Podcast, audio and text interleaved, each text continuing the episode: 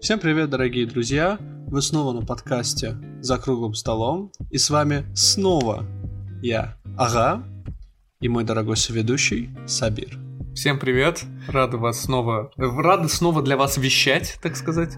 Да-да-да, снова собираемся тут за столом, который круглый. Абсолютно. Между прочим, этот стол более... чуть более круглый, чем тот. Более скруглен. Да, он все еще недостаточно круглый. Я знаешь, как это, знаешь, элемент, степень округленности, да? Ну, чем, чем дальше в лес, тем больше да, дров. Мы, мы, же, мы же стараемся, мы как бы работаем, мы, мы привносим потихонечку все больше качества.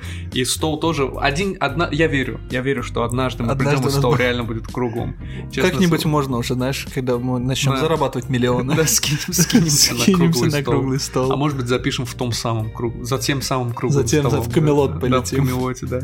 Вот. На, на самом деле, вот мы очень часто, на самом деле, упоминали это. В частности, я это часто упоминал, потому что э, это, ну, действительно очень большая и важная часть моей жизни, большая, да, даже не столько хобби, то есть это хобби, но это еще и часть жизни для меня, настолько, настолько это важно.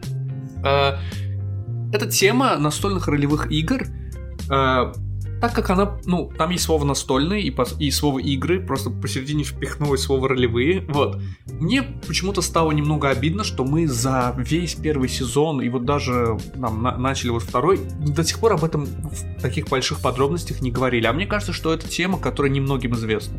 Я тоже задумывался об этом, Сабер, ведь все-таки, ну, у нас по большей части подкаст про настольные игры.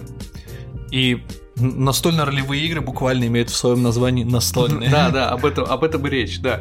То есть Uh, очень многие, вот, то есть, когда я говорю об этом, НРИ, сокращенно настольно-ролевые игры, очень многие не понимают, о чем речь, и я совершенно, ну, прекрасно понимаю, почему. Потому что на самом-то деле эта тема не очень uh, широко известна, ну, широкой публике, да, скажем так. Очень многие знают, э, знаешь, как что-то слышали про ДНД, но на этом все заканчивается. Очень многие даже не знают, что это такое на 100%. В наше время, на самом деле, много, многие вот поп-культуры и так далее, да, сериалы, допустим, Stranger Things, начали рекламировать именно ДНД. Да. Ну, это потому, что ДНД действительно самая, ну, одна из самых распространенных настольно-ролевых систем, да, вот настольно-ролевых и, игр. И одна из первых. Но а, на самом деле я могу понять, почему настольно-ролевые игры не получили такой большой, как бы вот, так скажем, разворот в масс-медиа. Потому что, ну, буквально даже 20 лет назад, 30 лет назад настольно-ролевые игры считались чем-то дьявольским. Да. Потому что, о боже, нет, наши дети представляют, что они рыцари сражаются с какими-то драконами. Э, родители представляли, будто как вот этот культ какой-то, какой-то да, культ, как будто их дети уходят от реальности в какой-то мир фантазии ну, и так далее. Да, то есть к, это к казалось так сейчас. К видеоиграм также относились, когда они выходили. Более того, к настольным играм, когда они начали выходить какие-то необычные, ну, знаешь, как всегда были шахматы, там, нарды и так далее. Но когда начало выходить что-то необычное, ну, допустим, та же монополия. Я уверен, вначале к монополии тоже отнеслись, типа, в смысле, какими-то фальшивыми деньгами вы платите друг другу, что такое. Но э, со временем, естественно, все это как бы э, развивается. Ну да. Те же игровые консоли вначале это было вообще не принято, благо Nintendo и их э, Nintendo Entertainment System все это как бы развилось. Да.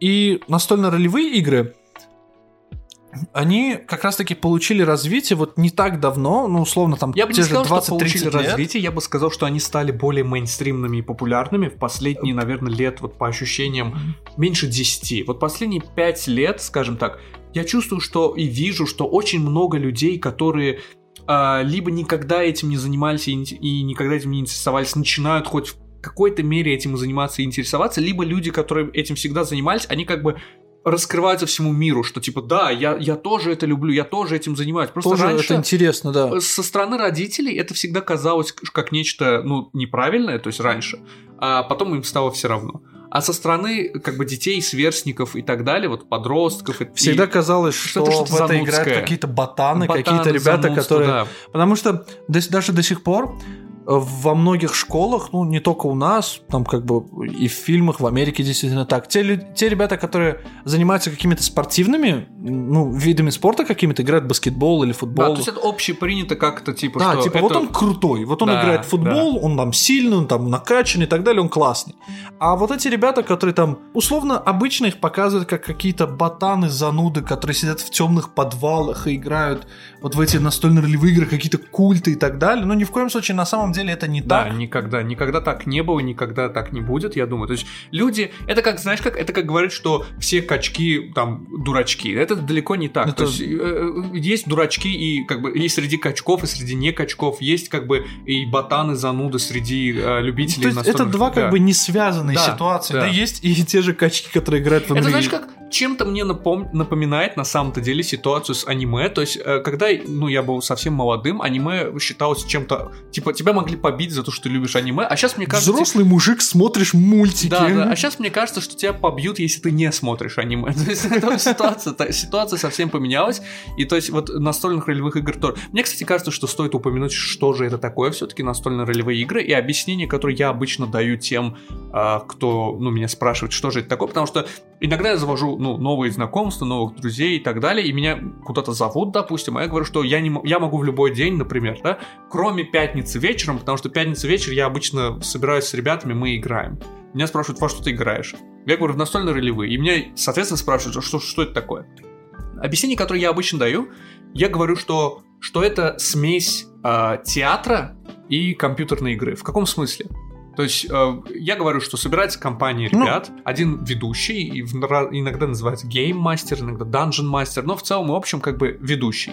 Другие игроки, и игроки создают себе персонажей, э, типа, э, как бы определяют, что они могут, что они не могут, их предысторию и Чем так они далее. занимаются Да, там. чем они занимаются, чем они занимали, хотят заниматься и так далее.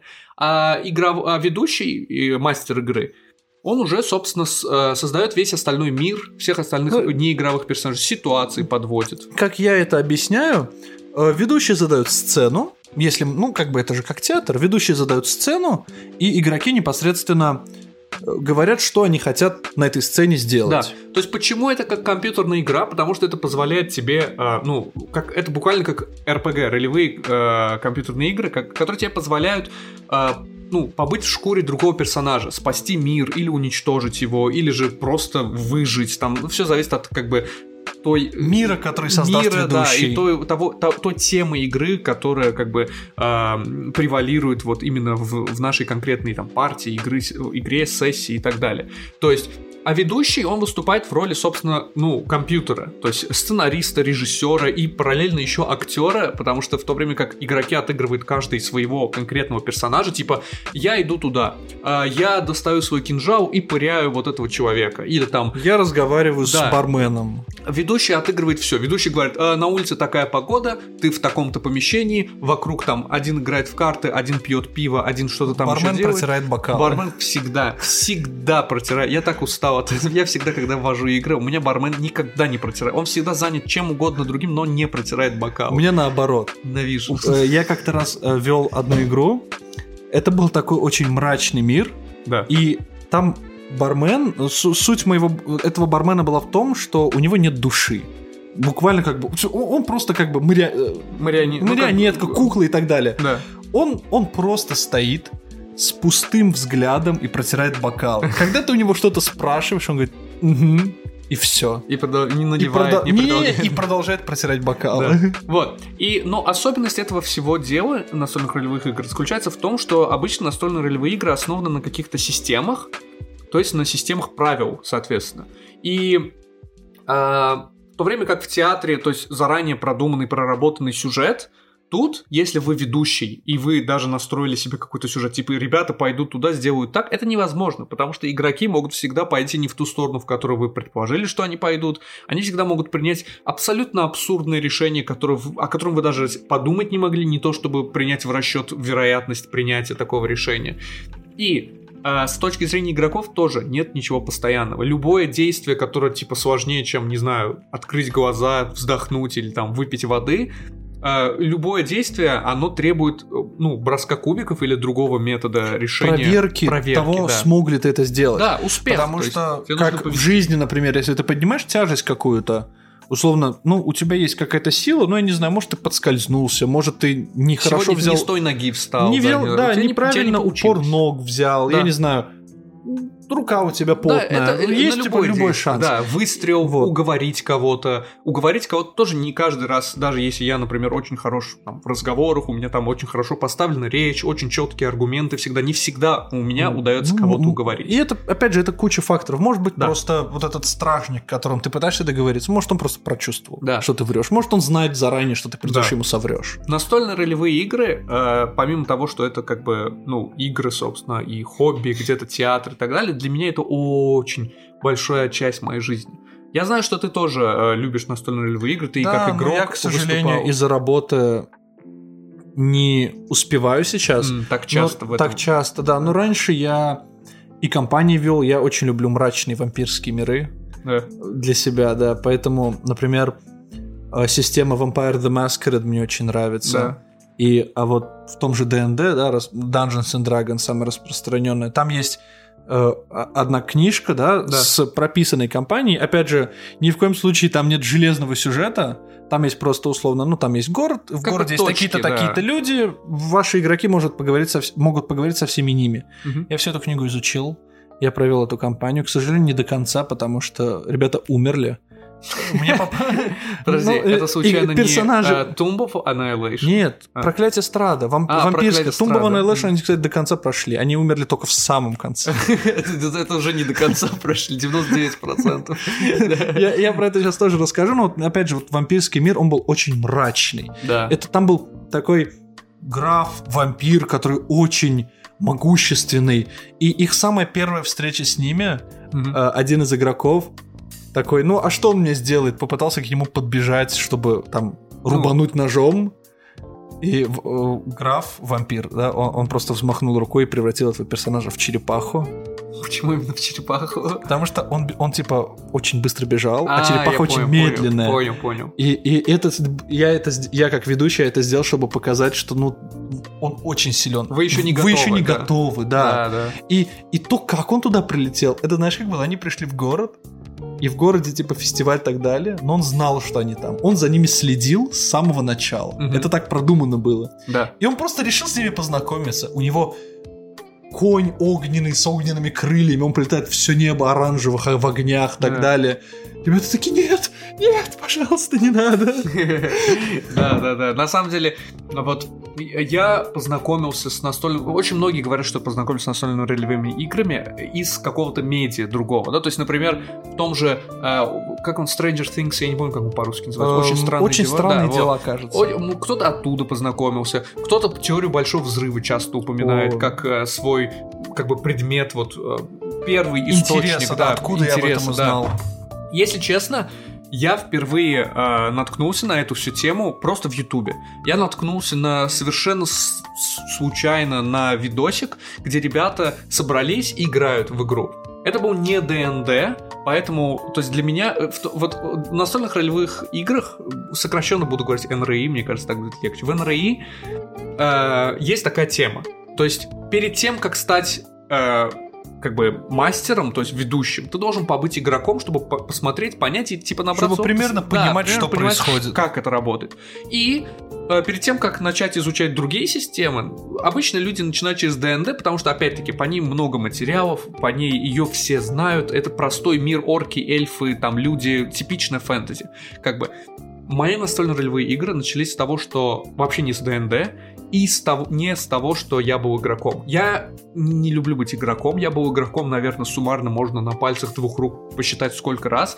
Я всегда уже э, типа 8 или 9 лет, э, я буквально начал вводить между 11 классом школы и первым курсом университета летом. Вот, а я как бы уже два года, как или три года, я уже сбился со счета, как окончил не просто университет, а магистратуру университета. То есть я 6 лет был в университете, да, учился. Это как бы делает суммарно где-то 8-9 лет. Э, я всегда ведущий. Я люблю водить очень игры, и для меня это действительно очень важно. Это в том числе позволило мне э, расширить там свой словарный запас, поставить свою речь, уметь быстро думать на ходу. Вот э, это, настольные ролевые игры, мне кажется, они очень э, помогают вот еще развитию, помимо того, что вот каких-то способностей типа креатива, еще раскрывают тебя. То есть ты очень много людей вот таких э, как ну интровертов спокойных идут туда и выходят оттуда уверенными в себе, выходят оттуда как бы готовыми двигаться дальше. Также мне очень кажется, что настольные ролевые игры очень сильно развивают, кроме вот то, что ты сказал, поставить речь, да, да. быстро думать на ходу, очень хорошо развивает воображение. Да, да, креатив, и, воображение. Э, опять же, вот я вернусь к тому, что ты сказал, очень быстро думать на ходу, потому что бывают такие моменты, когда мастер говорит, все быстро, у тебя одна минута, придумай что-то, ты должен сказать вот этому стражнику, чтобы он тебя Да, иногда такой, типа на тебя там опускается потолок, я ставлю таймер, поехали. Давай, вот через, мину, через две минуты потолок и, опустится, и, ищи. И даже самые такие, знаешь, как приземленные, не особо никогда не блещущие креативом люди, очень часто, когда дело касается НРИ, начинают выдавать такие невероятные идеи, о которых ты даже подумать не мог. То есть как вот на тебя опускается потолок, все стены закрыты, что ты будешь делать, да, там кто-то может сказать, подпереть потолок чем-то, не знаю что. Иногда, особенно учитывая, э, что, ну, такие ситуации Здесь часто нет происходят... непосредственно опасности для своей своей жизни, да, как бы, да. Как, э, я имею в виду, что когда э, а, такие ситуации с, опущ... с опущением потолков обычно происходят в каких-то таких около фэнтезийных мирах, да, обычно всегда есть в кармане какой-то магический артефакт, который чем-то поможет, да, то есть они э, часто бывает, что игроки берут инструменты, которые задуманы для типа действия А и используют их для действия Б, для которого есть другой инструмент, но который они такие, нет, я вот буду делать так, потому что это эффективнее, это оптим, Мне так нравится больше. Да, то есть очень-очень часто вот мне кажется, э, вот этот креатив и воображение не дают о себе знать. И к тому же, вот э, почему мне кажется, что NRI э, чем-то лучше, чем компьютерные игры, помимо того, что ну, в компьютерных играх ты ограничен тем, что запрограммировано в игру. Ну, если твой персонаж ну, не может пройти через вот эту дверь, он не может через нее пройти. В Unreal это не так. Более того, да. если за этой дверью ничего нет, то все. Да.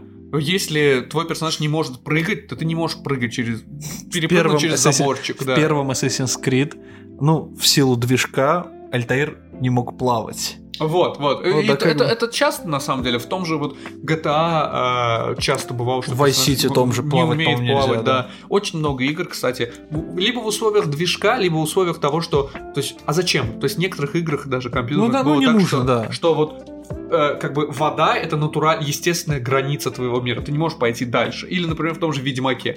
Ты начинаешь идти за карту, там, типа, там живут драконы, вы умрете, если пойдете дальше. Помнишь? А если ты идешь дальше, то, по-моему, реально тебя дракон вот. нападает и убивает. Вот. То есть игра тебя ограничивает не только вот по сюжету, так и в действии. Тут... В целом способности компьютера да. ограничены. А здесь, а здесь ведущий и есть компьютер, а ведущего как бы мозг не ограничен, он может просто придумать. Да, это просто. Не, ну вычислительные способности мозга, естественно, мы знаем, что намного больше любого компьютера.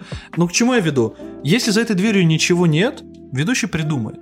Придумать, что там если, есть, даже если он не Если ты не заранее. можешь плавать, это не просто условность почему, да, ну, не, не, не потому что компьютер, допустим, в Vice City, тогда компьютеры не позволяли это прописать код. Да. Здесь будет какое-то логичное объяснение. Да, ты да? просто, например, не потратил, потому что особенность э, НРИ еще в том, что ну, после каждой сессии или после, после каждого выполненного квеста, там в зависимости уже от того, как вы договоритесь с игроками, или от, а, в зависимости от того, как предусматривают это правило, вы получаете какие-то очки опыта в том или ином виде, да, которые можно тратить на улучшение своего персонажа, покупать новые способности, новые навыки, новые, делать себя сильнее. Ну да, умнее, и если и ты недостаточно далее. хорошо сражаешься мечом, ты, ты должен его прокачать. Ты или можешь, ты в да. итоге не, не, недостаточно хорошо будешь сражаться да. вот этим мечом. И если ты не можешь плавать, это просто потому, что ты ну, не потратил очки на плавание. Да, и в некоторых играх, например, если, допустим, в том же ДНД твой персонаж условно умеет все, но что-то лучше, что-то хуже, есть системы, где написано, вот если ты это не написал, то твой персонаж это не умеет. Ну да. Ты не написал умеет плавать, ты не умеешь плавать. То есть это, кстати, вот еще вот фишка в том, что э, ДНД э, я бы разделил в целом как бы системы на три типа, да, более такие простые, нарративные, в которых вот не совершенно не важно, что ты там умеешь, не умеешь, больше там больше элемент театра, да, есть. Потом есть системы, где больше цифрок, больше уже вот ты должен это уметь, у тебя написано в листе персонажа, что ты умеешь плавать. Нет, нет, все, уходи. Например, как бы э, вот одна из систем, с которой я, собственно, начал, система называется GURPS, GURPS, General, э, нет, Generic Universal Role Playing System. Вот. А, да, она очень она очень реалистичная, очень такая математическая, вот, ну, гораздо менее математическая, чем они любят шутить, если честно, но, э, да. А есть система вроде ДНД, где вы э, герои в том или ином как бы ну, контексте. не обязательно, но да, да в основном. То есть я имею в виду, когда я говорю герой, я имею в виду, знаешь, как вы не, вы не просто ребята, а, вы как Кстати, бы, типа, действительно, да. Э, фишка как раз-таки в ДНД в том, что каждый твой персонаж, он сверхчеловек. Да. Он не сам, он необычный. Э, там, допустим, там шесть видов навыков, я сейчас не буду переходить через это, да, но стандартные, там есть э, статистика обычного человека и стандартные характеристики у человека. Каждый из этих навыков, ну, 10, да, это среднее значение. Да. Ниже 10 это ты хуже в этом, больше 10 ты лучше в этом.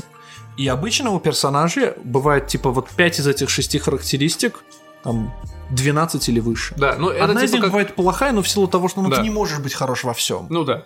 Да, но вот в среднем 12 и выше. То есть ты буквально сверхчеловек. Ну да. ты бу- как минимум на 2 балла в характеристике лучше, Да. чем обычный человек. Типа, если, э, допустим, сила, да, в ДНД, она измеряется от, ну, от 0 до 20, да, скажем. нуля до ну, понятно, 20 там в выше среднем, 20 да. тоже может быть и так далее, но, скажем, от 0 до 20. Вот, не будем брать вот эти экстремальные ситуации. Типа 10 это обычный человек, то есть не, не да, с- то есть обычный человек, который бы. может поднять там 20 килограмм, Да, допустим, да. гантелю. Да, Да, да, допустим. типа такого. И, и не один раз. Да? Да. То есть обычный, просто, просто вот обычный среднестатистический чувак или, ну, или чувиха, да, как Да. бы. А, но спросите у любого ДНДшника. Сила 10 это означает, что ты задохлик, и ты умрешь сегодня же. Ты даже не умрешь завтра, ты умрешь сегодня. То есть э, в рамках вот как бы тех приключений, в которые отправляются наши герои ДНД, сила 10, сила Это обычного здорового спортивного человека. Это очень мало и невозможно. И то есть вот Потому здесь- что на тебя нападают, Сабир, на тебя нападают орки, на тебя Да. нападают драконы, ты... Вот, вот ты, вот у тебя, вот ты сейчас сидишь здесь, и у тебя сила 10. Ты сможешь с драконом подраться. Не. Ну вот. Мне кажется, даже с силой 12 я бы не но, не суть. То есть я к тому, что вот э, есть вот такие системы, в которых ты как бы всегда вот, ну вот как ты выражаешься, сверхчеловек, герой и так далее. Но не всегда интересно за это играть. На самом-то деле, я, ну, за, свою, за свой очень, очень долгий опыт попадил во множество разных игр. И игры, э, где ты вот сверхчеловек, и игры, где ты не сверхчеловек. И я скажу так, когда а, игрок не сверхчеловек, и он знает, чем он рискует, он знает, что он задохлик, его съест дракон или там робот, или что бы то там ни было, его мафия его поймает и там ноги в цемент и в океан выкинет, да, в смысле, он начинает больше как бы э, с одной стороны нервничать, с другой стороны больше думать о том, как вы, выбираться из этих ситуаций. Когда ты эльф, лучник, герой, там, типа Леголас из «Властелина колец», тебе не так страшно. Ты знаешь, что ты выдержишь любой удар, и все будет под контролем. А вот а, в некоторых системах и в некоторых мирах, вот скажем так, да, то есть по-другому вот миры называются сеттинги э, в, именно в рамках... Ну, э, сеттинги они называют, потому что, типа, сет — это, Да. э, типа, в чем-то, что происходит вокруг. да, Что-то, где- что мы установили перед Да. игрой, да, буквально сет, засетнули, да, скажем так. Вот. А, Там ты далеко не герой. И, вот, например, я водил одну игру, а, которая происходила, ну, как бы в мире зомби-апокалипсиса. Вот, и она, я старался вести ее максимально реалистично, максимально серьезно. То есть заставлял ребят следить за тем, что им нужно а, искать пропитание, искать... ну, Обязательно кушать три раза в день, да, пить воду. Типа и так того, типа того, воду, обязательно как бы держать там ноги в тепле, все такое. То есть как бы э, там ты мог умереть, например, от простуды, если она прям совсем перейдет в там воспаление легких и все такое. И я помню, как, э, но знаешь, на самом деле Казалось бы, да, сидишь, мучишь игроков, они там сидят, пытаются что-то придумать. Это на самом деле очень серьезный челлендж и для мастера тоже, потому что когда игроки, например, убивают оленя и в лесу, да, и говорят тебе, на сколько дней вот на нас это хватит, учитывая, что вот у нас есть один ребенок, он немного ест, да, но вот и там сколько Рассчитай вес оленя без Да, костей, его помню. мяса на да, сколько дней. Да, да, я помню, как я изучал этот вопрос очень, очень вот так вот подробно, смотрел, сколько в целом в среднем в той области мира бывают олени, сколько, как, сколько в них как бы живого вот веса, который можно кушать. А ты далее. говоришь, что шутим, что мало математики. Ты... Не, не, ну ну, это, это знаешь как, это, это, это вот груз, который я сам решил нести на своей спине. То есть, но это было очень ну да, интересно. если ведешь супер реалистично, действительно должно быть много реализма. Поэтому и многие выбирают более простые Да, какие-нибудь фэнтези миры, где точности нет. Типа, ну поел раз в день достаточно. да, иногда Да. даже за этим Иногда вообще не даже, следят, да. иногда даже за этим дать, даже не говорить, что поел. Типа, Да. а, ну у нас есть еда, там, типа, ребят, вот день закончился, вычтите один рацион, типа, а сегодня вы съели еду на один день, все, Да, да, да. плевать, да, говорил, не говорил. Да, и обычно в таких ситуациях рационы не бывают очень дорогими, игроки закупают сразу там 50 штук, и Да. как бы... И, и даже никто не спрашивает, хорошо, а где ты хранишь еду на два месяца? Почему она у тебя не Ну, это уже портится? особенности, это уже особенности, знаешь, как в компьютерных играх тоже. Да ты типа несешь 400 килограмм на своей спине. Как этот Death Stranding. Да, да, да, да. Реально, кстати. Вот. Но эм, вообще, вот ты больше любишь, вот я люблю больше именно мастерить. Ну, потому что у меня опыта в этом больше, и потому что я с этого начинал и так далее. Потому что, когда мы начали, э, я к этому тоже попозже подойду, еще раз э, расскажу, потому что там есть очень за- забавная история, скажем так. Когда мы начали, кто-то должен был быть мастером. То есть мы не могли, не было особо вот в э, других знакомых у меня, которые, э, по крайней мере, были бы за этим заинтересованы, не то, что в этом что-то понимали. И я просто вызвался, скажем так. И поэтому с тех пор, да, да, поэтому с тех пор я всегда мастер, мне это очень нравится. Ребята шутили, что я вечный мастер, как бы, но это даже не шутки, потому что это правда, и мне совершенно не грустно от этого. Тебе больше нравится быть мастером или игроком? И, и- и почему? На самом деле вопрос очень сложный, потому что он так получилось, что я был мастером больше, чем я был игроком. Но у обоих есть свои плюсы и свои минусы. Сейчас я объясню почему.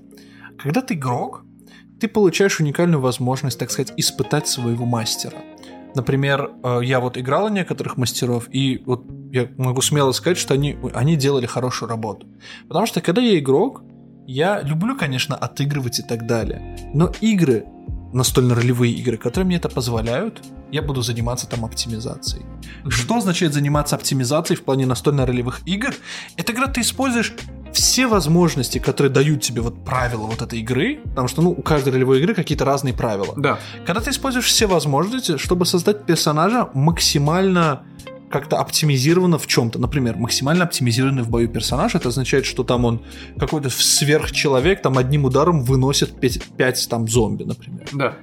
И, например, вот у меня был лучник, э, у которого, ну, там был, э, ну, он следопыт, да, по классу, у него был класс следопыт, но по факту это лучники с небольшими магическими способностями, э, который был там, типа, подкласс охотник и так далее, ну, и у меня были способности, типа, град стрел, двойная стрела, и я их как-то комбинировал, в итоге у меня был град не из пяти стрел, а из десяти по области, в которой стояли пять зомби, все, с одного выстрела они ложились. Ну это да. То есть Да, и мастер такой, я планировал этот бой там два дня.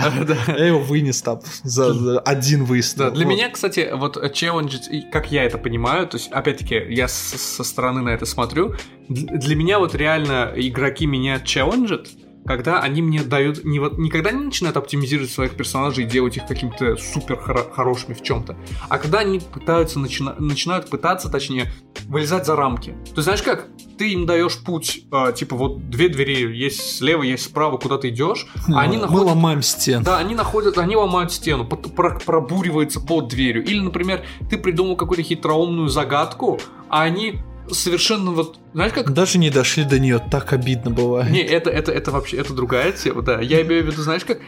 За- Хитроумную загадку, которую нужно вот реальной жизни вот сидеть, подумать, нарисовать, возможно, что-то посчитать и так далее. А они такие, так погоди, у меня есть вот такая вещь, например, или способность, я могу легко вот обойти эту дверь, эту загадку. И то есть, с одной стороны, обидно, но с другой стороны, это реально дает тебе вот этот челлендж. И в бою то же самое, кстати. Если я вижу, что игроки легко слишком справляются с таким боем, в следующем бою я обязательно Ну, то же так, самое. чтобы Соответственно, оно непросто. вдохновляет мастера сделать что-то сложнее. Да. Сделать что-то, вот есть выражение full-proof. Да. То есть что-то, что точно сработает. Э, Это... Это непосредственно... Это не... ка- Это не... Такого даже не бывает, реально. Я тебе говорю, вот есть гении, есть типа супергении, а есть игроки в настольные игры. Они всегда найдут способ перехитрить всех, даже самого себя. То есть, как бы они всегда находят вот какой-то третий путь. Даже когда ты нашел три пути, они находят четвертый. А когда нашел 10, они находят одиннадцатый. Всегда есть что-то, о чем ты не подумал. О чем ты не подумал, Да, да. всегда есть что-то, и иногда в этом что-то есть идиотское, иногда что-то гениальное, но часто идиотия и гений, они идут рука об руку. То есть, Очень тонкая грань да, между очень, ними. очень тонкая грань, и вот я, я, знаешь как, когда в те редкие случаи, когда я являюсь игроком, мне иногда кажется, что я, я так не могу. Ты просто не привык к этому. Да. Я был игроком, ну, немало, скажем, да? И опять же, как я и говорю, какие-то загадки, какие-то сложные челленджи, э, ну, находить необычный выход из этого всего, Это опыт. даже интересно, да. С другой стороны, есть мастерство, когда ты получаешь возможность поиздеваться над своими игроками, как я тебе вот рассказал, превратить в черепаху. Да, да, да. Вот. Или есть компания «Гробница аннигиляции». Это Это А, по- для ДНД компания, это да? по ДНД все еще. Я в основном по ней, да, водил в свои вообще старые времена. Вот. э, это кампейн, ну, это компания, в которой ты игрокам говоришь, слушай, вы заранее подготовьте вторых персонажей, потому что эти, скорее всего, умрут там через две игры. Да, да, да. Они выходят в джунгли, и в джунглях там, типа, это какой-то супер остров, там три уровня опасности джунглей. Опять же, чем глубже в джунгли, тем опаснее там монстры. И они по незнанию могут просто добраться в глубокую часть джунглей и умереть. Да, Потому да. что им Они ничего, не готовы. да, им этому. ничего не говорит об этом. Ты просто должен понять. Ты просто должен увидеть, что мимо тебя прошел там тиранозавр и пойти в другую сторону. это, как Dark Souls. Да-да-да. В Dark Souls вот ты видишь, что там типа Ты не тянешь, там туманная дверь. Ты такой, я не пойду пока в туманную да, я дверь. еще не готов, да. Я не готов. Я хочу там побить еще маленьких. И э, то же самое происходило там, например, в гробнице. Ты, ты говоришь загадки. Вот загадки в этой гробнице, опять же, это прописанный модуль, который я использовал. Я, я не хочу, чтобы показалось, что я только вот эти прописанные модули водил. Просто я их хорошо изучал, Ну, и да. я про них могу сразу сказать. Если кого-то заинтересует, они тоже могут взять почитать. Я поэтому про них рассказываю. Да. Гробница аннигиляции непосредственно после всех джунглей они находят гробницу. В этой гробнице загадки, они как раз таки сделаны так, что я даже игрокам говорил, ребят, вот вы имеете в виду, вот здесь загадки, которые есть один единственный способ э, решить, и если ты не догадался, то как бы просто умри. Да. Там типа... Или сильно вот как бы... Вот. И там есть голова горгульи с открытым ртом, влияние. и внутри открытого рта сплошная темнота. И такое ощущение, что там что-то лежит. На самом деле внутри этой темноты непосредственно сфера аннигиляции. Что угодно ее касаешься, оно просто все, его больше нет. И один из игроков такой, я хочу посмотреть, что там во рту, я такой, давай. Он сует туда руку, ничего не чувствует, да, потому что ну, его просто, знаешь, как ты не чувствуешь боли, этого просто больше нет. Да. И он типа возвращает руку, как бы, а руки-то нет, типа по плечо. Он такой, а где такой? Это была сфера аннигиляции. Такой, а где? Это графический такой контент. Э, Я предлагаю сделать небольшой перерыв. У меня есть еще очень много чего рассказать и поделиться с нашими зрителями, слушателями. Конечно, давай.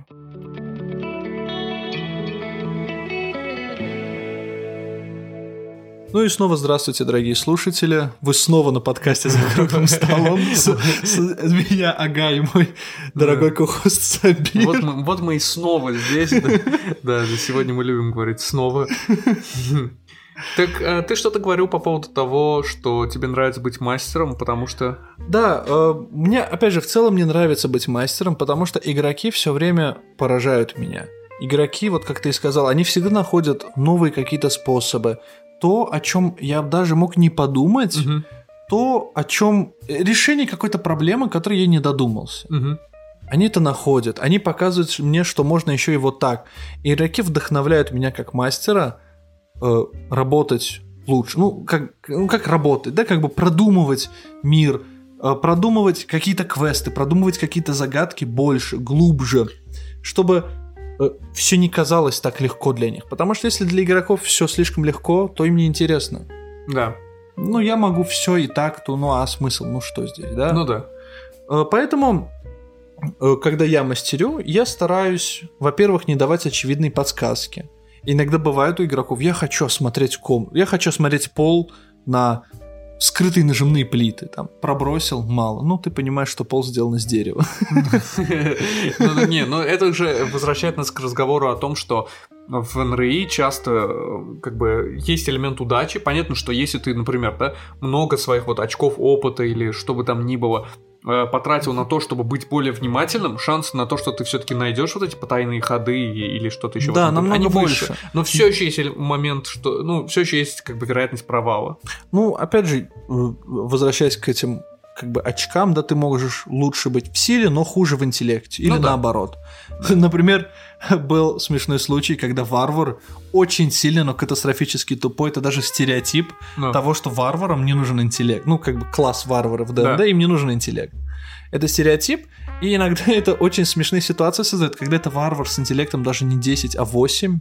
Да. Это вроде То самый он типа низкий. глупее Он глупее среднестатистического человека. среднестатистического человека, он такой, я хочу посмотреть, что в этой комнате. Он пробрасывает там минимальный результат. Я такой, ну, кажется, ты снаружи. Да, да, отлично. Не, на самом деле, да. Вот эм, почему мне еще не очень нравится ДНД, помимо того, что, ну, я с него не начинал, я, несмотря на то, что его уважаю как там первую систему очень многих, про, как э, систему, которая, в принципе, одна из первых э, зародивших НРИ и так далее, я не могу сказать, что она мне нравится, во многом потому, что она очень э, стереотипичная, очень сильно завязана на оптимизации. Мне, как мастеру, всегда нравится даже больше не когда игроки находят какие-то вот соптимизированные методы решения каких-то задачек. Больше всего мне нравится быть мастером, когда я вижу, что я проявляю какие-то... Точнее, не проявляю, а рождаю в игроках какие-то чувства. Если у меня удалось сделать реально трогательный момент. Я вижу, как игроки, знаешь, всем, все как бы во время игры часто шутят какие-то тупые, нелепые шутки, вообще не относящиеся к ситуации практически никак. Но я когда вижу, что эти шутки прекратились, ребята сидят и тихо вслушиваются в каждое слово, которое я говорю, о том, что там какой-то персонаж, например, говорит свои последние слова, или что-то там ну, трагично, чудовищное происходит в принципе и так далее, э, я понимаю, что я в- как бы вселяю вот это чувство грусти, чувство тоски э, в- игроков. Не только персонажам грустно, но и грустно становится игрокам. Или радость, э, или же, не знаю, страх. Иногда такое тоже бывает, потому что как бы водить хоррор игры, когда вот типа ты Водить слабый, хоррор игры это очень во- тяжело, Это очень тяжело, потому, Потому, что, что... ты должен, да- да- ты должен задать эту атмосферу того, что, Да. ребят, вы не у себя в комнате сидите, Да. там за компьютером или все вместе мы не сидим за столом. Ваши персонажи в мире, где мрачно, где подкрадывается туман, где-то на фоне воют волки, и в такие моменты, кстати, э, очень важна бывает фоновая музыка. Да, фоновая музыка. Я, я о, из своих вот этих вот сколь- скольких-то там лет очень долго не водил под музыку вообще. То есть я водил так, чисто. Потом, когда а, мы ввиду как бы определенных обстоятельств я стал чаще водить э, в онлайн режиме, чем реально собираться за столом, и вот инструменты э, проигрывания музыки стали гораздо более доступными, я понял, что музыка реально очень-очень важна. Иногда она попадает прям в точку, прям идеально под момент. Опять же, вот в том, в, этой ситуации, которую я описал, если на фоне просто играет какая-то... Не просто, например, не просто шелест леса, не просто типа какая-то такая нагнетающая Да, да. тум, и, и вот одновременно с этой нагнетающей Ты музыкой да. я описываю, и не просто я говорю вой волков, именно вот, допустим, вот в этом треке действительно есть вой волков, а, ну, а в интернете, как бы в Ютубе полно вот этих, типа, звуки страшного леса, Да, да, да. звуки оживленного города. На самом деле есть канал даже один в Ютубе, называется Bardify, как Spotify, только Bardify, Да, да, да, как Bard, как да. Bard, да. Вот, и там очень много различных как а, именно, ну, музыкальных треков, так и эмбиентов, типа звуки там ночной пустыни, и там типа там нем- немножко дует ветер, какой-то вот там что-то, да, да, да, что-то такое, какой-то там скорпиончик куда-то ползет и все такое. И эм, я помню, когда мы подбирали музыку для заднего фона нашего выпуска с Дюной, а, если наши Ну, зрители- мы слушатели смотрели. заметили, да, там была немного другая музыка. Мы Вот. ее там убрали, кстати. Да. Мы вот там вот ее смотрели, искали в том числе, да, помимо прочих других э, источников. А, и самое главное, что как бы так как это канал на ютубе и музыка оригинальная, я не уверен, кстати, пишет ли ее кто-то, либо ее пишет искусственный интеллект. Вот, но в том или ином случае как бы получается здорово, и она совершенно бесплатна. Скажите нам, кстати, как вам была альтернативная музыка в выпуске с Дюной, потому что я не знаю, заметил ли кто-то это. Пару ребят заметили, мне написали, но опять же всегда рады слышать ваше мнение. Да, есть, честно, активность всегда, всегда приветствуется с нашей стороны. Ваша активность с нашей стороны всегда очень приветствуется. Вот. А, кстати, Э, я обещал, что расскажу. Я не уверен, что, кстати, я даже тебе об этом рассказывал. Как я вообще, э, ну, то есть как так получилось, что я начал вот играть, водить в НРИ, вообще в эту тему попал. Э, как я сказал, я на YouTube наткнулся на видосик, потом начал очень, как бы, пристально следить за этим каналом на протяжении, наверное, полутора лет. Я как, как бы каждый там раз в неделю они выпускали там трех-четырехчасовой видосик того, как они играют вечером. И я сидел, смотрел, мне было очень интересно. И я рассказывал об этом своему очень близкому другу, э, который сейчас живет в Германии. Вот, но мы с ним до сих пор, то есть он всегда игрок на моих играх, то есть он, он неотъемлемая часть вот НРИ для меня. Вот. Когда он прилетит в Баку, э, давай его гостем сюда. А, это, это обязательно. Проблема в том, что он максимально избегает этого прилета. Я не знаю, почему у него всегда находятся какие-то другие дела, но я думаю, что рано или поздно он здесь окажется. Э, так вот, эм, как раз расскажет нам про то, как с настольными играми в Германии, потому что он буквально недавно подключился к какому-то там находящемуся клубу настольных игр, и он даже сыграл в Арнак, и ему даже понравилось. Очень, мне, мне тогда действительно интересно послушать вот. его мнение. Вот. Но он не такой эксперт на столках, поэтому, возможно, э, попробовав что-то еще, он придет к такому общему с нами мнению. К, к, нам, к нашему мнению. Да, да, да, к правильному, верному. Опять же, мы... Нашему мнению.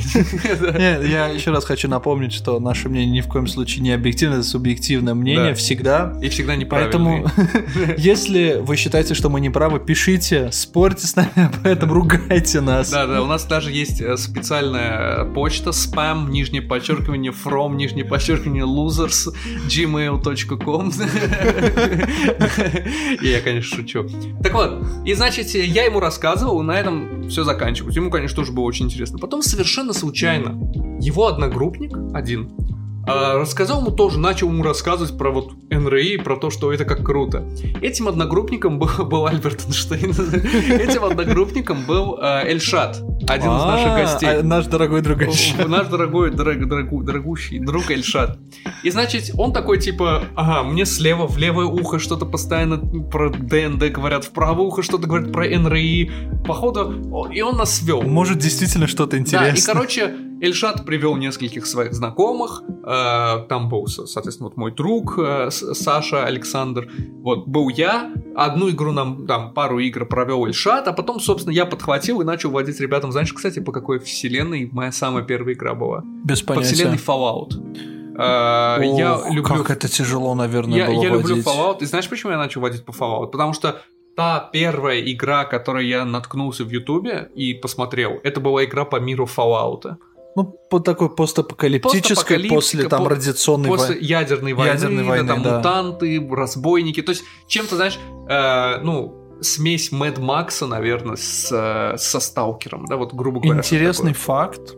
Я никогда не играл в Fallout. На самом деле нет. Я, я, возможно, совру. Я как-то раз начал играть в Fallout New Vegas, потому что, ну, естественно, мне там сказали самый лучший Fallout и так далее. Но там был один нюанс, который меня просто неимоверно взбесил, и я его забросил очень медленная скорость передвижения, по крайней да, мере, она да. так кажется.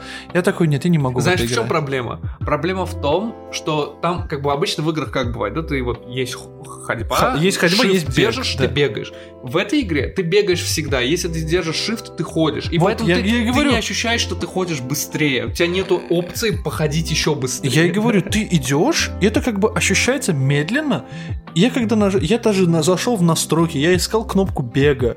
И там была не кнопка бега, там была кнопка типа медленной ходьбы. Да, зачем? Я такой, зачем? Тут, нужно, тут можно ходить еще медленнее. Кто вообще может когда-либо захотеть это делать в этой игре?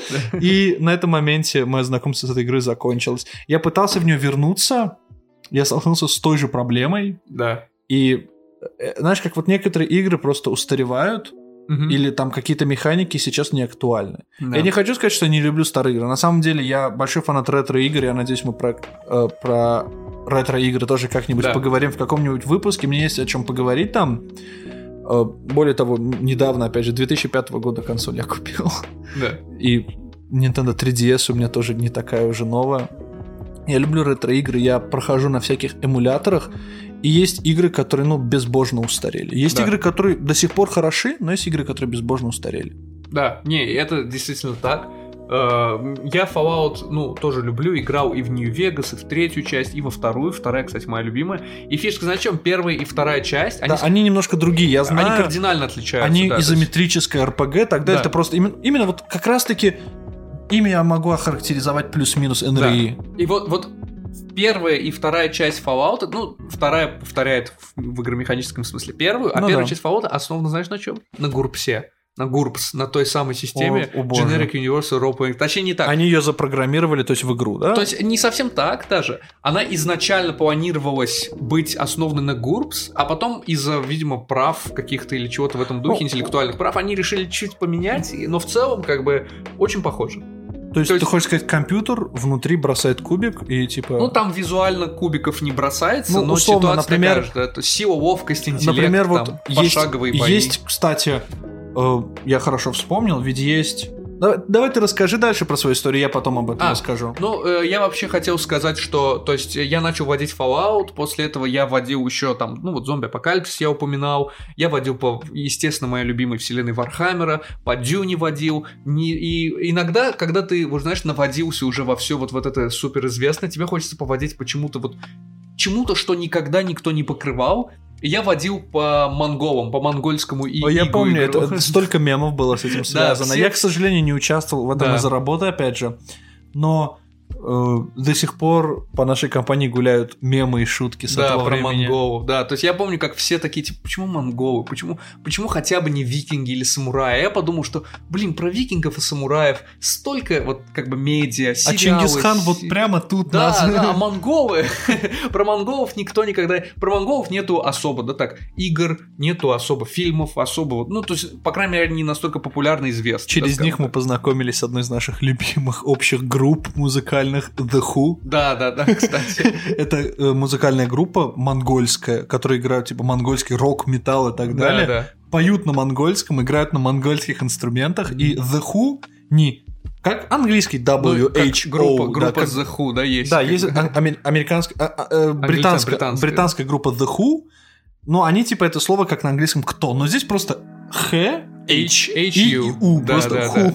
Я думаю, возможно, это отсылка даже на них в каком-то Скорее смысле, да. всего, Но я уверен, что это и на монгольском тоже что-то означает. Я Фу. просто не, не эксперт в монгольском, скажем прям. Вот. А вообще, на самом-то деле, вот еще как бы, ну, это действительно так.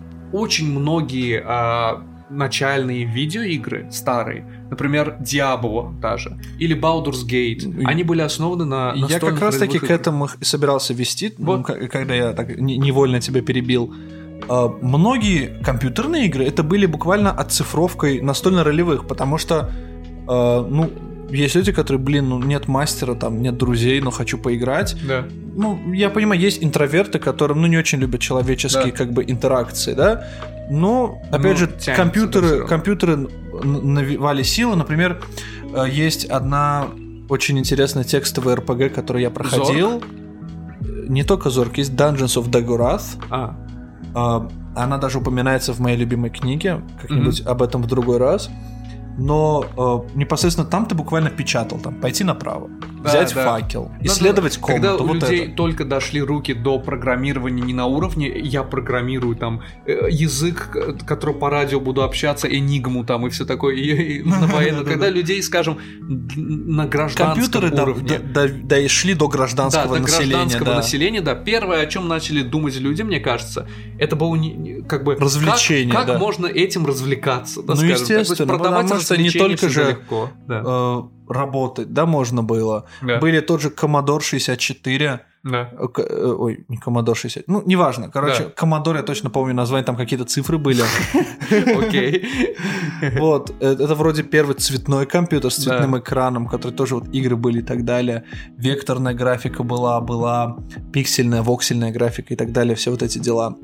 И к чему я веду? Даже сейчас, вот буквально недавно вышла в ранний доступ, но скоро выходит уже полноценно, игра Baldur's Gate 3. Да, третья часть. Третья часть, это с первой... Neverwinter Nights тоже.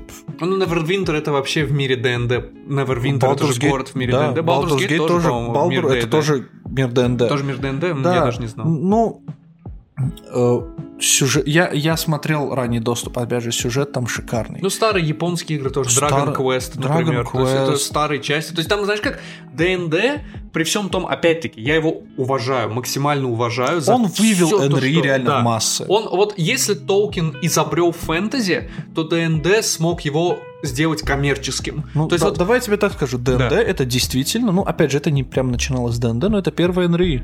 Ну да. А, я, я забыл, честно говоря. я- Chainmail бывает Chainmail- старая, Нет, да. я- нет, я забыл человека, который это сделал. А, человек, который сделал ДНД, да. Нет, это, хоро- И- это значит, это вопрос из разряда тривия. Э, техноманьяк, коим ты и являешься, нам проверит и все скажет.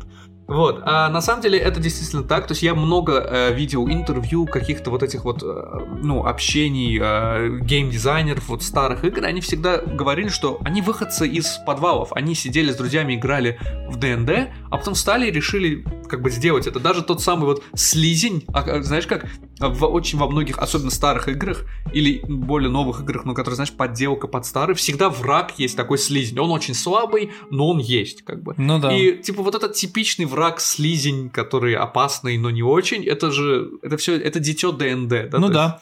Э, Кстати, техноманьяк загуглил. есть- Да, да, да.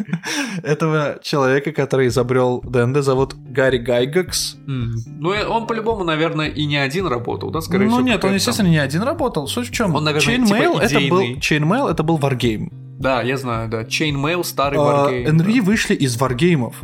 Chainmail это был варгейм, и он сказал, хорошо, ну солдатики, рыцари, там, пушки, это, конечно, прикольно, но что если у меня будет какой-то волшебник в моей армии? Этого волшебника будет сила 10 солдатов. Они с друзьями такие, да, окей, давай. Вот этот волшебник, он издалека может стрелять, в ближнем бою он очень слаб. Но у него сила 10 человек. Если к нему подберутся, его убьют, но так ты скашиваешь кучу народу. Хорошо. А что если у меня будут вот, допустим, Толкина как раз книги вышли, а что если вот у нас вот тут будут орки, например, из «Властелина колец»? И так далее, так далее, так далее, все пошло. Да, ну, наращивалось. Наращивалось, да. И в итоге это было варгейм с мифическими существами. После этого, то есть первый ДНД это фактически варгейм. Ты, ты там чуть ли не управляешь типа толпой Я бы даже людей. сказал, что это типа прототип ДНД, не столько сам Ну да, ДНД, то есть вот да. э, условно даже не- пока не было вот этого названия Dungeons and Dragons и так далее, потом уже пошло, что вот давай управлять одним человеком, но у нас будет много, не так, что он просто пошел ударил, Да. у нас будет много возможностей, как там мы будем это отслеживать. И э, пошло вот этот Advanced Dungeons and Dragons, он назывался. Потом Advanced Dungeons and Dragons 2, ну, вторая часть, да. Естественно, были всякие дополнения и так далее. И вот с третьей части он просто Dungeons and Dragons и так далее, да. И, опять же, из-за того, что это вышло с варгеймов, в ДНД прослеживается вот этот элемент того, что это больше, На боевку. больше да. настольного элемента, чем ролевого. Да. Она больше... Ну, есть системы, которые больше ориентированы на бой, менее ориентированы на театр. А есть системы, которые больше ориентированы на театр и наоборот. Вот Dungeons and Dragons более ориентированы Да. на бой. То есть я это хотел сказать. То есть почему вселен... э, точнее, система называется Dungeons and Dragons, потому что как бы э, весь смысл э, начальных игр в заключался том, в чем? что ты идешь, исследуешь там Да. подземелье и дерешься там с монстрами. Да, тебе Да, перед есть- тобой на стол ставят как бы нарисованную или же распечатанную карту подземелья. У тебя есть маленькая фигурка, а иногда это может быть просто, не знаю, монетка, которая типа вот эта монетка это мой персонаж. И ты двигаешься ею, э, сражаешься с монстрами вместе со своими друзьями, квесты какие-то там. То есть там даже нету персонажей, кве отыгрыш, типа я сказал ему так, он сказал Нет, он мне просто так. идет и бьет монстра, да. Да, потом, э, естественно, НРА стали развиваться, и вокруг вот этой боевки а, появился театр. То есть там, когда мы говорим театр, у нас, что мы подразумеваем, да? То есть это, конечно, зависит от игроков и от мастера, но обычно это не типа, я спрашиваю у него, куда нам идти, он тебе отвечает, что надо идти туда. Нет, Там мы прямо говорим, театр. э, я ему говорю, уважаемый путник, а куда нам идти? Да, и, да. и мастер отвечает, путник тебе говорит, ты можешь пойти вот тут Да, в лес, да, в да. лесу тебя ждут Там очень, монстры. и очень, вот реально очень большую роль играет еще вот тон, отыгрыш, какой-то голос, потому что вот бывают да. моменты, когда я как мастер что-то говорил, игроки такие, мне не понравилась его интонация, как он это сказал. Да. Я говорю, ребят, нет, я, я просто не смог это передать. На самом деле, он говорит, нормально. Или я говорю, может быть. Да, да. То есть, Возможно. то есть, то есть э, фишка в том, что когда мы говорим, вот для мне НРИ всегда казалось, помимо того, что это, ну, как бы развлек- развлечение, это еще способ, типа, э, сделать себя лучше в чем-то. И как бы- Многие актеры говорили, кстати, вот, да? что они... ну, а давай не буду зарекаться, не многие, но Ты слышал, добрая, по крайней мере. добрая доля Генри актеров. Кавилл так говорил. Который, кстати, тоже большой фанат э, всего вот этого за- Warhammer и так занудского, далее, скажем так, Нет, ну давай не только он, я, уверен, что есть еще кто Просто я только его знаю, я думаю, добрая доля актеров, типа просто дома с друзьями актерским мастерством Да, занимались. я грубо думаю, я думаю, это насто- очень, очень хороший инструмент, э, как бы повышения своего, ну вот этого вокабулярного запаса, скажем так, и очень большой, ин- и очень хороший инструмент э, оттачивания своих актерских навыков. Это действительно так. Мне кажется, что если нас, ну, может быть, слушают э, зрители, которые хотят в будущем стать актерами, может быть, попробуйте. э, Может быть, вы там как раз таки и узнаете, насколько вы хороши в этом актерском мастерстве. Да. И что хорошо, вот, например, у нас в Баку раньше это не так было Да, развито. да, честно. Вот У я нас хотел, все кстати, было об этом плохо. сказать. Вот почему- Там типа Да, да, да. найти партию из пяти человек, я не знаю, все играют у себя дома, никто друг друга не знает. Это э, вот это опять-таки это речь о том, что вот так же как и вот аниме в детстве тебя там ну в юношестве скажем так тебя могли побить за это, а теперь тебя Ты бьют если ты об этом не знаешь. мультики. Да, а теперь тебя бьют если ты об этом не знаешь. То есть Вот, а сейчас Да. у нас в Баку действительно есть комьюнити, оно даже не маленькое, там 200-300 человек, может быть больше, я не особо за этим слежу, потому что у меня нет времени. Но они там еженедельно, там да, да. чуть ли не каждый день недели у них запланированы игры, они собираются, играют. И ребята, которыми этим занимаются, действительно молодцы. Много они сил продвигают вкладывают. свое любимое дело, наше, одно из наших хобби, они тоже продвигают, как мы Да. вот стараемся настольными играми заниматься, продвигают, чтобы больше людей об этом слышали, что есть не только монополия. Они действительно продвигают это. Есть не только ДНД, есть и другие настольные ролевые Знаешь, в игры. чем забавная штука? Для меня настольные ролевые игры это нечто большее, то есть, э, чем просто настольные игры. То есть я люблю настольные игры, это мое хобби, мне очень интересно. Но настольные ролевые игры, у них есть особое место в моем сердце. То есть они для меня типа номер один, ну не один, ладно, там номер три, условно. Номер А один, наверное, ну, мама. Номер шесть, да, вот знаешь, вот типа такого. То есть я к чему Ну, это ты говорю? потому что роли- настольно-ролевыми играми из- как бы занимаешься чуть больше, чем настольными. Настольными играми ты, ну, ты пришел в субботу, Да. сели, поиграли. А настольно-ролевые игры там... Я к тому, что в а подкаст у нас с тобой настольный, а не настольно-ролевой. Но дело, знаешь, наверное, в чем? Возможно, для меня настольно-ролевые игры это так важно, что я не, не хочу как бы упускать это в массы. Я хочу заниматься этим сам. Это мое... Возможно, Частично по- поэтому я, кстати, и не особо активен вот в том комьюнити, о котором ты говоришь. То есть для меня настольно-ролевые игры это всегда был метод собраться с друзьями и поиграть. Я никогда не хотел развивать эту тему. У меня тоже бывает такое, то есть некоторые моменты э, мне нравятся. Вот, ну вот это я и вот мои друзья, и мы этим занимаемся. Я, например, э, настольные игры. Я люблю играть с новыми людьми. Я люблю играть с новыми людьми, но э, если это какая-то большая игра, допустим, на 10 или 12 Да. часов, я не против поиграть это с новым человеком, но мне тяжело. Да, тебе Потому нужно- что я не да. знаю его, я не знаю, как он играет. да. А если эта игра долгая на 12 часов, мне же нужно, как я же хочу выиграть в нее, а я не понимаю, как он играет, я его не знаю. Например, если с тобой мы уже дружим много лет, и я знаю твои тактики, я, не, я знаю, через что ты любишь играть, я знаю, когда ты говоришь одно, что ты имеешь в виду другое. То же самое ты знаешь про меня с новым человеком. Если он Сложно, говорит, да. если он говорит, я, тебя, я на тебя не нападу, я не уверен в этом. Я, ну да, я не знаю. Есть такой момент тоже. И НРИ от того, что больше вот взаимодействия между игроками, все-таки это же частично еще и театр. Опять-таки, вот тут то же Есть самое, элемент да. дискомфорта, я бы даже Когда сказал. ты делаешь это с новым человеком, то есть NRI это, опять же, не просто игра, это общение. Да, ты сидишь не просто, ты не просто говоришь, ребят, вот тут комната, у вас есть дверь. Да, то есть Ты это- с ребятами шутишь, ты с ребятами разговариваешь. Мне кажется, что э, NRI, в отличие от настолок, чуть-чуть сложнее в коммерческих целях использовать. И как бы То есть, смотри, настолки, да, допустим, я открою там, место, куплю настолок, люди будут приходить, будут в них играть. А NRE, чтобы я, например, открыл место, в котором люди будут приходить играть в NRE, это значит, что мне нужны мастера, или, например, если я сам буду водить. И мастера, которые не стесняются, не боятся да, водить новым новых... людям. Да, да. И как бы люди, которые будут приходить, это не просто как бы на столке, понятно, приходит компания поиграть. Ну, Энри не обязательно же компания. Один чувак, у него нет друзей, которые еще этим увлекаются. Да, Он сядет приходит... один среди пяти других незнакомых людей, и они все вместе будут чувствовать себя неловко. И это работа мастера, сплотить их и вот это вот разбить оковы э, незнакомства и вот этой стеснительности. На самом деле, да.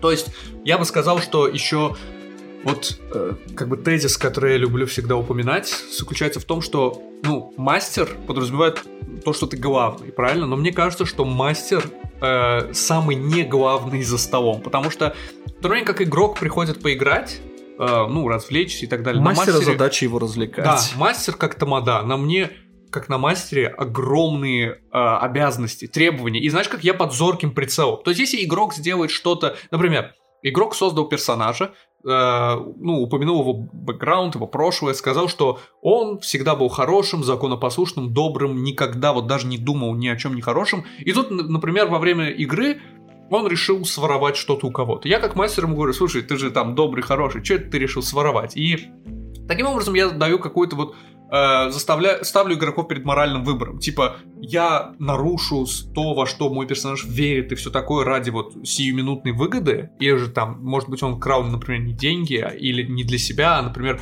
ключ, чтобы спасти кого-то, допустим. Или, но все-таки это ключ не мой, это будет неправильно. Это воровство, это, воровство, это, да, там, да, нарушение либо, закона. Либо я как бы останусь верен своим принципам. Да, то есть это не такой челлендж. А когда вот, например, игрок тебе задает какой-то вопрос из разряда, а вот а как так? Так же не может быть. Или, а почему так? И ты начинаешь чувствовать вот это вот э, давление. Давление, ты когда ты не продумал. Когда ты не продумал. Или, а что за этой дверью? А почему он так говорит? Он же вот такой, например, да? Например, почему этот стражник говорит мне там, э, иди укради что-то, если ты только что сказал, что этот стражник там очень известен своим там э, праведностью, праведностью далее, да, да. Чем, у него там на, грамоты за хорошее стражничество на, на всех стенах его комнаты, да, то есть это ставит тебя под, тебя игроки ставят под сомнение, это нормально. Но когда ты ставишь под сомнение игрока, это как бы один на один. А когда игроки в компании трех-четырех человек ставят под сомнение тебя, это уже давление. И ты стараешься, смотри, когда ты вводишь, ты стараешься делать так, чтобы всем хватило времени. Ты стараешься сделать так, чтобы все было логично. Ты стараешься сделать так, что если игрок, например, вкачал какую-то способность, то есть купил какой-то себе новый навык, чтобы он мог его использовать, чтобы он не почувствовал себя неловко а, да, за то, что бесполезно. Да, чтобы никто, все чувствовали себя полезными в бою, в социальных ситуациях. Или если, например, я бесполезен в бою, чтобы я был полезен в социальной ситуации. В этом плане, в этом плане я думаю, что когда говорят, что мастер главный, когда говорят, что ведущий главный, подразумевается, что без него игра не может быть. Да, но и без но игроков. Но не то, чтобы он быть, да. без игроков тоже не может быть, но как бы и без мастера не может. Соответственно, я думаю, они наравне. А... Мастер, то есть знаешь, как игрок не может сказать, что я нагибаюсь под кровать и нахожу там, не знаю, кувалду. Ну, ты, игрок говорит, я нагибаюсь под кровать, что я там нахожу? И мастер говорит уже, кувалду там или то нет. Есть то есть я в этом плане говорил, что вот это построение истории, да. это как бы обоюдно, это когда и мастер, и игроки работают вместе. То есть мастер и игроки одинаково главны в этой ситуации. Да. В то время как мастер дает историю, игроки непосредственно играют в эту историю. Вот ты как мастер сидишь прямо здесь, у тебя есть история. И что? И, да. и, и, кто, и кто, ты, кто ты без него? Да, да, и кто-то без игроков, да. Я и просто мастер с отличной То же самое с игроками. Игрок, вот я, вот я, например, игрок. Вот я придумал персонажа.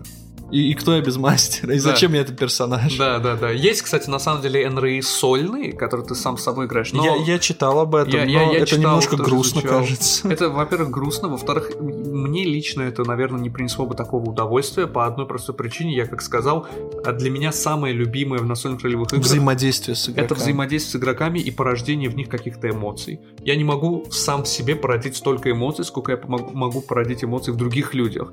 И вот это, знаешь, как какой-то что-то смешное, что-то веселое, что-то героическое, что-то страшное, происходящее на сессиях игровых, это всегда как бы эмоции как для игроков, так и для меня. Я не смогу в соло сам себя настолько хорошо развлекать. Ну, в целом, подытоживая всю вот эту нашу дискуссию про настольно-ролевые Да, игры. обязательно я- гуглите, читайте, смотрите. Это очень интересно, это очень важно. Да, я могу сказать, что настольно-ролевые игры это способ, это, так сказать, источник хорошего времени, интересных историй, Да. веселого времяпровождения с друзьями.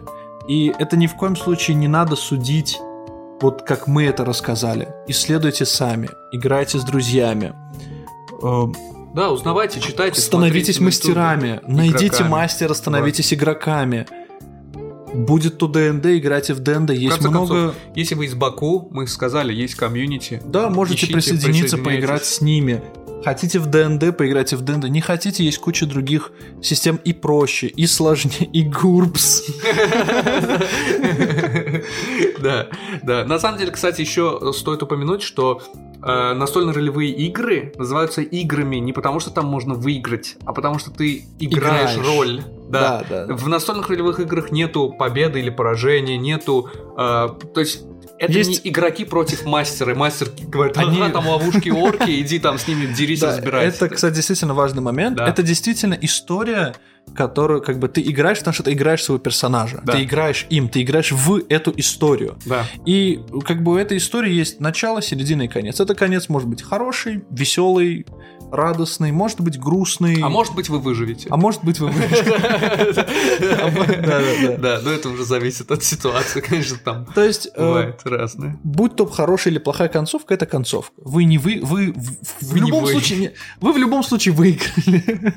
Я сначала хотел сказать, вы не выиграли, но ну, как Да. бы вы в любом случае победители в этом плане. Вы прошли историю, да, вы прошли главный квест Да, игре. так и есть. А Это как, знаешь, бывают всякие видеоигры, которые, ну, они обычно Да, бывают не- такие... мы же не говорим, что мы выиграли видеоигру, мы говорим, что мы ее прошли. Да, мы ее прошли. Мы ее Да. играли, и мы ее прошли. То же Да. самое здесь. Вы Бывают играли в плохие Энри. концовки, бывают хорошие концовки. И не всегда в плохих концовках персонаж там добивает своих целей и выживает. А иногда, иногда он там умирает и получает покой. Да, так и есть, так и есть.